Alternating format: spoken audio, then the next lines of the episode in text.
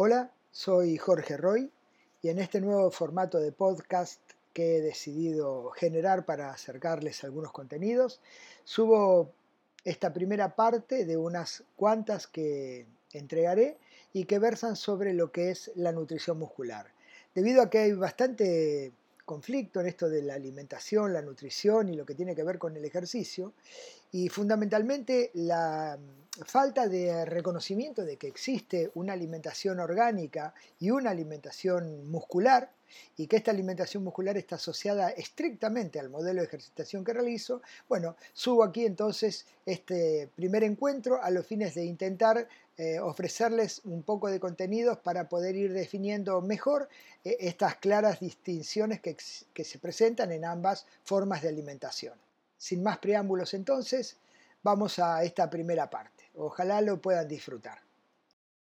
Hoy es un día que voy a intentar yo por todos los medios darle aquello que mm, de alguna forma es lo que tal vez menos ustedes piensen que deben venir a buscar, porque uno quiere saber sobre nutrición y suplementación. Ahora, si ustedes miran el título, es nutrición y suplementación muscular. O sea que acá no vamos a hablar del organismo. No es que el músculo no esté dentro de un contexto biológico, es más que obvio de, nuestra economía, tal cual como se lo refiere en la, biología misma. ¿no? Eh, él está pero conforma una entidad muy particular que tiene su protagonismo cuando está sometido al ejercicio y cuando está en territorios de pausa de ese ejercicio, sea la pausa propia del esfuerzo intra-sesión o sea de la pausa que corresponde a la post-sesión, ¿bien? O sea, entre jornadas de entrenamiento. Él es una entidad que ha sido muy descuidada, eh, que históricamente ha sido un reservorio energético, a un punto tal que se ha hecho una visión, este, eh, eh, digamos, energética de la reposición siempre al músculo. No, bueno, ¿qué le voy a Y bueno, si hicimos un esfuerzo hay que recargarlo, hay que reponerle energéticamente. Resulta que han descuidado las cosas que hoy voy yo a intentar de alguna forma mostrarles por la decisiva importancia que tiene comprender que el músculo es la estructura proteica por excelencia más grande que tenemos en nuestro cuerpo. Por lo tanto, como representa en un estado de normalidad de una persona común de entre 20 y 40 años que no hace rigurosamente ninguna actividad sistematizada y que va detrás de la conquista de objetivos de rendimiento, eh, les decía, representa con mucha suerte el 40% del peso corporal. Como siempre busco los ejemplos fáciles desde la matemática para mí, si pesa 80 kilos, tiene 32 kilos de músculo. Solo que en esos 32 kilos de músculo está la mayor representación proteica de todo nuestro organismo, la mayor y más concentrada representación proteica de nuestro organismo. Nuestro músculo es eso, es realmente un tremendo reservorio de proteínas donde curiosamente no tiene esa tarea de almacenarlas. El músculo es proteína, no almacena. ¿El músculo es un reservorio de grasas? Sí tiene grasas. ¿Es un reservorio de carbohidratos? Sí tiene carbohidratos almacenados y los guarda como recurso energético. Lo mismo con las grasas. Pero a las proteínas no las tiene almacenadas bajo el formato de sus constituyentes como son los aminoácidos. No, no, están ahí conformando estructuras. Y esto es de una enorme importancia, porque cuando las perdemos, perdemos estructura. Y cuando las perdemos. Cuando hacemos ejercitación de cualquier naturaleza. Es más, las perdemos diariamente por vivir. Solo que el cuerpo busca de alguna manera su reconstrucción para estar en, el mejor de los casos sin déficit. Y este déficit se instala cuando en la reposición hay insuficiencia en nuestra ingesta nutricional.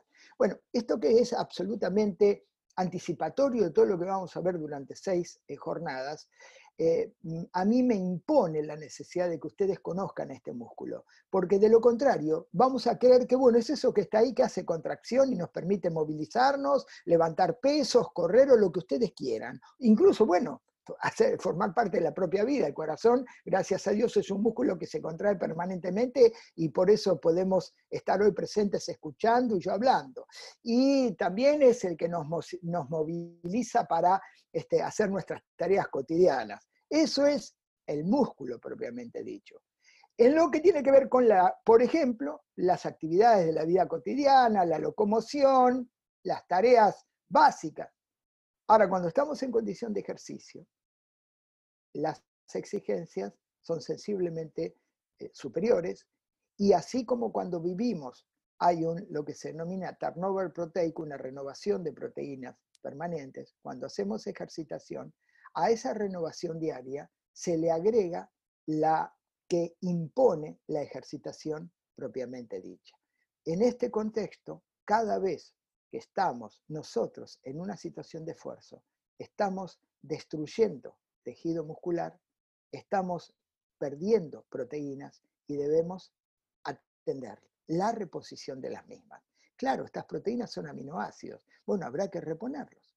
Y adentro de ese músculo había energía que fue gastada. Bueno, habrá que eh, aportarla, reponerla, darla nuevamente para que mañana podamos hacer lo mismo. Ahora, siempre se ha pensado en ese costado del, del músculo, no en el costado estructural y además funcional, porque lo que hace desde el punto de vista funcional lo hace por proteínas y lo hace por aminoácidos. Claro que si no hubiera energía no lo haría, pero eh, las estructuras que están ahí conforman un modelo de tejido que se vale esencialmente de las proteínas para conseguir los objetivos que nosotros desde el sistema nervioso le estamos reclamando a través de estímulos.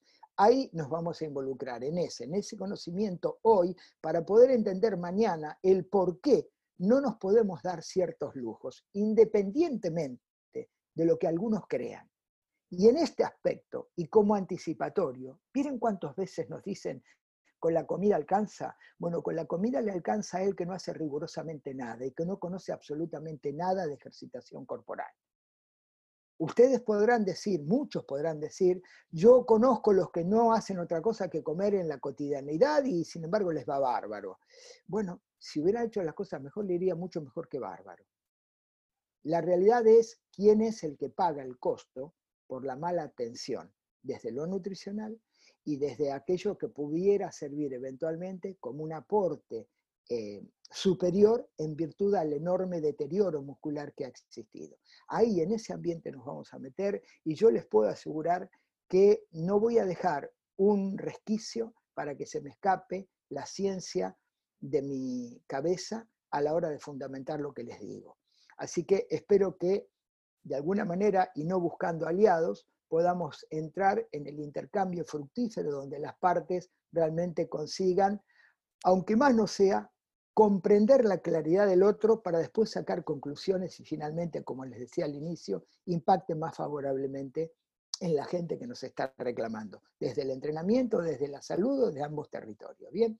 No porque el entrenamiento pueda andar de la mano de la enfermedad, es obvio, ¿no? Pero digo, bueno, está la gente que no viene a entrenar, sino que quiere un poco de calidad de vida porque no la tiene o la ha perdido, y ahí estaremos nosotros también para brindarle ese servicio, y ahí, y ahí hay deterioro muscular importante cuando hay enfermedad. Bien, vamos entonces ahí, como están citados los puntos, no los voy a mencionar, bien, a, empezar a, descubrir el músculo. Rápidamente, y es solamente para que puedan saber cómo eh, ir a localizar un poco de información de la que yo les puedo eventualmente eh, ofrecer. Eh, ustedes pueden encontrar, especialmente ahí donde dice publicaciones de acceso absolutamente gratuito, hay más de 170 publicaciones que yo las he traído desde el inglés al español, se publica muy poco en español y lo que se publica es antiguo, siempre es antiguo. En el siglo XXI lo que vayan a buscar en un libro es antiguo. Bueno, ahí hay trabajos científicos fundamentalmente, son más de 170 trabajos que yo he sacado al español de diferentes publicaciones, las he bajado como trabajos para que puedan acceder y buscar eh, sin costo ninguno y de fácil acceso en lo que hace al, conocimiento científico, para poder de alguna forma ir a buscar apoyo en lo que yo eventualmente diga o en otros territorios que tal vez en esa búsqueda a ustedes les apetezca eh, incorporar algo mm, de reciente eh, publicación. Bien, bueno, dicho esto, nos vamos a meter aquí en la fisiología de la contracción muscular, bien, que tiene un protagonismo más que relevante, conocerla para saber exactamente por qué tengo que ir a buscar aquello que eh, pasa por la alimentación y pasa por el aporte de nutrientes. Sin ningún lugar a dudas que lo que no tenemos, este, digamos, eh, puesto en causa es que el músculo cuando se contrae genera trabajo.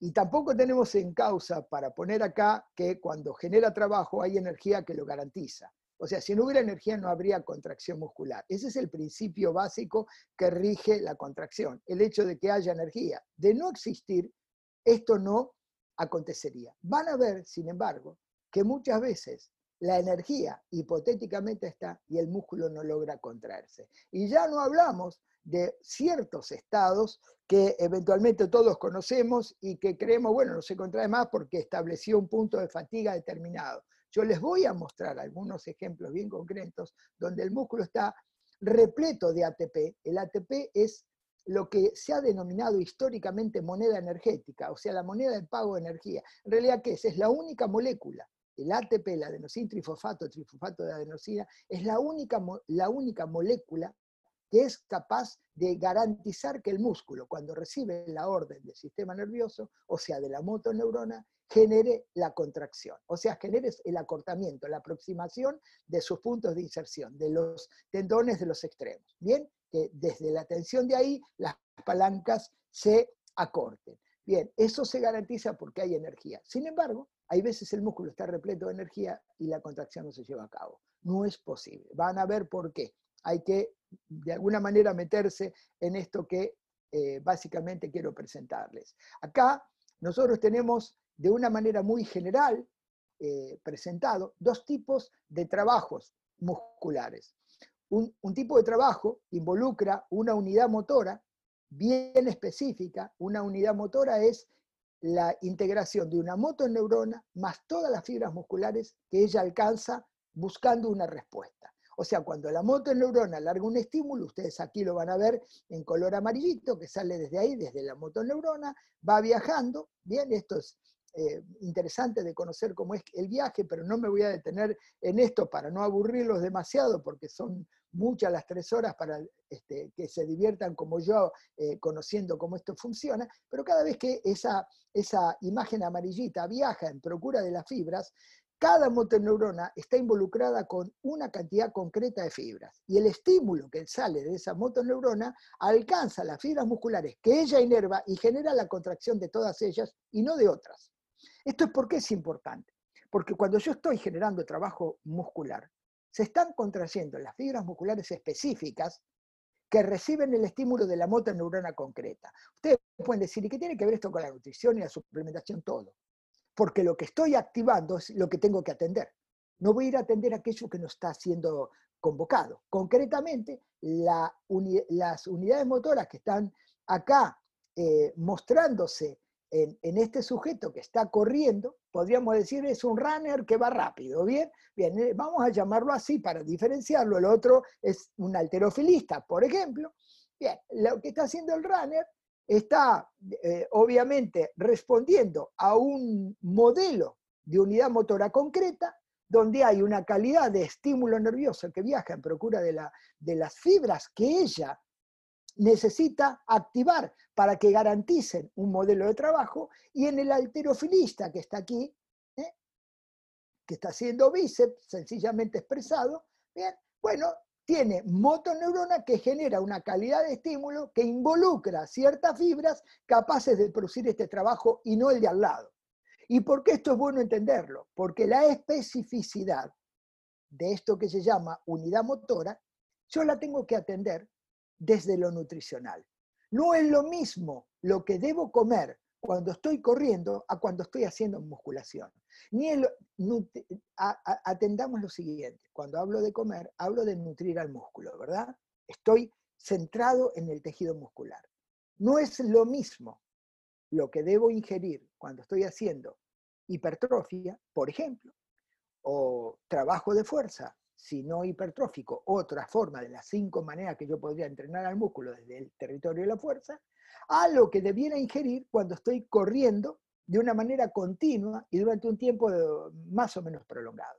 Hay una unidad motora diferente en una situación relativamente a la otra. Y la atención desde la nutrición y desde la suplementación es absolutamente diferente. No tienen nada que ver. ¿Y por qué no tienen nada que ver? Porque los recursos energéticos en la musculación son absolutamente distantes de los que tienen que ver con los trabajos de características como los sujetos que hacen running, por ejemplo.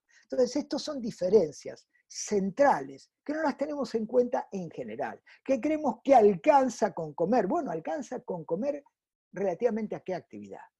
Porque podría decir, mira, si estás comiendo lo del, lo del runner y sos un, tipo que está haciendo, una persona, una mujer o quien fuere que está haciendo este, musculación, te voy a decir que estás comiendo la comida equivocada.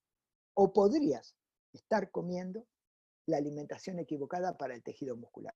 Por eso siempre sostengo que hay una nutrición orgánica y una nutrición muscular. Es enorme la diferencia. Una cosa es que yo coma para sentirme satisfecho y otra cosa es que nutra el músculo. Uno podría comer un kilo de lechuga y tomate, estar que se le explota el abdomen de, voluminoso y decir, ah, estoy absolutamente satisfecho, lleno, no tengo más deseos de comer. O sea, tocó el techo de la saciedad, basta, ya no puedo continuar. Sin embargo, no se alimentó, ni el organismo ni el músculo. Pero podría haber también ingerido una enorme cantidad de pastas, bien, me tiré hacia los carbohidratos y resulta que hice una reposición, en el mejor de los casos, ¿eh? y no otro, energética del músculo, sin embargo no hice una reposición proteica. Desatendía el tejido muscular. El organismo feliz, ¿eh? él dice, yo la verdad estoy satisfecho con la comida. El músculo dice, te cuento una cosa, a mí me rompieron todo y solamente me tiraron gasolina. Resulta que tengo toda la estructura deshecha y nadie me atendió. Esto es una prioridad considerarlo. Por lo tanto, hay que conocer lo que es esa estructura para poder entender mi necesidad imperiosa de mensajear lo que hay allí para que sea atendido, porque su desatención tiene costos carísimos para la persona común y para el deportista, obviamente. Bueno, acá que tenemos que este modelo de ejercicio tiene en, en su trabajo un gasto energético determinado, es oxígeno independiente, o sea, todo lo que hace no depende del oxígeno del medio ambiente, y eso a su vez está íntimamente vinculado a un modelo nutricional. Tan solo por ser un ejercicio oxígeno independiente, lo que históricamente se ha denominado como anaeróbico y que hay bastante escrito también por mí, que lo vengo publicando hace ya casi una década, de la inconveniencia de estar hablando de anaeróbico y de aeróbico, no es el terreno hoy para hablarlo, lo hablaremos en la próxima, o el modelo, el día, digamos, para hablarlo, lo voy a hablar en la próxima, pero en estas tareas, oxígeno independiente, o sea, que no tienen nada que ver con eh, el aporte de oxígeno para obtener energía, acá hay un modelo de ejercitación que reclama fuertemente una atención desde la nutrición y desde la suplementación. Bien, ¿por qué? Bueno, porque este, eh, esta tarea oxígeno independiente implica la utilización de energía proveniente fundamentalmente de la degradación de los azúcares, en concreto del glucógeno, la glucosa, después veremos esto en la próxima, pero sí advierto que este modelo de ejercitación, que es absolutamente glucolítico, o sea, que va a buscar a los azúcares bajo la forma de glucógeno y de glucosa para poder garantizar energía para la contracción muscular está involucrando no solamente una atención de un modelo de restitución energética, sino la atención primaria de un desgaste muscular tremendo que se manifiesta como una proteólisis exacerbada, o sea, la ruptura de proteínas muy manifiesta. Siempre que estamos ante un ejercicio definitivamente glucolítico, o sea, con enorme participación de los azúcares como reconstructor del ATP que se va gastando, en esa instancia el esfuerzo es fuertemente proteolítico. Por lo tanto, ya el modelo de ejercitación me está advirtiendo el entrecomillado esto, el daño muscular, la magnitud del daño. Y cuanto mayor sea la magnitud del daño, más deberé yo tener en consideración que estoy perdiendo proteínas, más deberé considerar yo que estoy perdiendo aminoácidos, más deberé considerar yo que hay un ambiente fuertemente acidótico, o sea, de enorme acidosis metabólica, que deberé controlarla con mi alimentación y con suplementación específica. Por lo tanto, es menester tener muy en claro qué pasa cuando el músculo trabaja y en virtud a qué tipo de modelo energético él está siendo sometido a los fines de entrar a analizar no solo aquello que, ah, esto es lo que está gastando energéticamente, lo voy a reponer, sino qué vínculo tiene esa modalidad energética con el caudal proteico, con aquella estructura representada por diferentes organelas, como vamos a ver, y enzimas, o sea, proteínas que tienen una determinada función ahí adentro, que va a haber que atenderlas a través de la reposición. Esto es para definitivamente desterrar el concepto energético de reposición. no porque no deba estar, sino porque no es lo único. No es el, el centro de atención solamente los carbohidratos, por mencionar algo, a la hora de ir a reponer a un músculo que está en estado de estrés. No, no, hay un estrés metabólico muy importante, pero también dentro de ese estrés metabólico está la degradación proteica, ¿bien? Que hay que atender. Y está el otro, el otro modelo de ejercitación, el del hombrecito corriendo, el del runner, ¿bien? O la mujercita corriendo o la familia corriendo. En definitiva, ahí hay un metabolismo oxígeno dependiente, o sea que todo lo que pase a la hora de gastar ATP a la hora de gastar energía, va a estar involucrado el oxígeno para garantizar que esa persona pueda correr una determinada cantidad de tiempo, usando carbohidratos, usando seguramente lípidos, si tiene las posibilidades, por supuesto, pero en realidad hay una afectación proteica que no tiene nada que ver con la que padeció el sujeto que estuvo musculando. Por lo tanto, aquí en este contexto, la alimentación, entendida como lo que el músculo está reclamando en virtud a su afectación por el ejercicio, es muy particular de él y no tiene que ver con la otra atención que le debió dar aquel que estuvo musculando en el gimnasio haciendo cualquier tipo de tarea, digamos, que lo comprometa exigentemente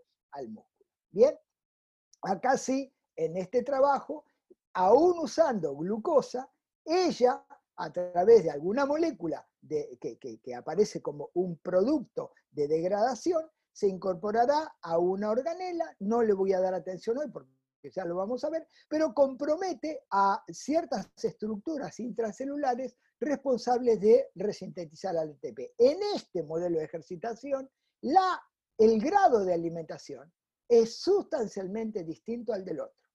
En los dos casos necesito proteína reponer, por supuesto.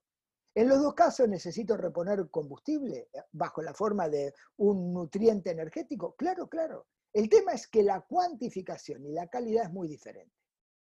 Por lo tanto, es muy interesante considerar cuál es la motoneurona o las unidades motoras, la célula nerviosa más las fibras que ya inerva, para poder comenzar a diseñar la estrategia de reposición. Porque el gran problema no es el antes, créanme, en general es el después. Porque lo que pase después es lo que me garantiza que mañana yo esté bien o no. Por lo tanto, si hoy me fue espectacular con el entrenamiento, eh, mañana me podrá ir tan bien como hoy en la medida que el post hoy, el post hoy, el después de ahora, después de mi entrenamiento, yo lo haya atendido debidamente. La desatención del post-esfuerzo es sencillamente el punto de partida inicial de un mal día de mañana entrenando. No es lo que coma hoy lo que a mí me, me debe afligir, no porque no tenga importancia, sino porque el hoy ya está jugado. ¿Qué voy a cambiar ingiriendo algo hoy en el propio día? Prácticamente nada. Sin embargo, salvo que las condiciones estén tan pésimas porque, eh, muy malas porque vengo de un día anterior también nefasto. O sea, este es el punto. Siempre es qué hice después del entrenamiento, de suerte tal que mañana esté impecable para volver a entrenar. Bueno, ahí está la nutrición, y ahí muscular, y ahí está la carga de suplementos, ¿verdad?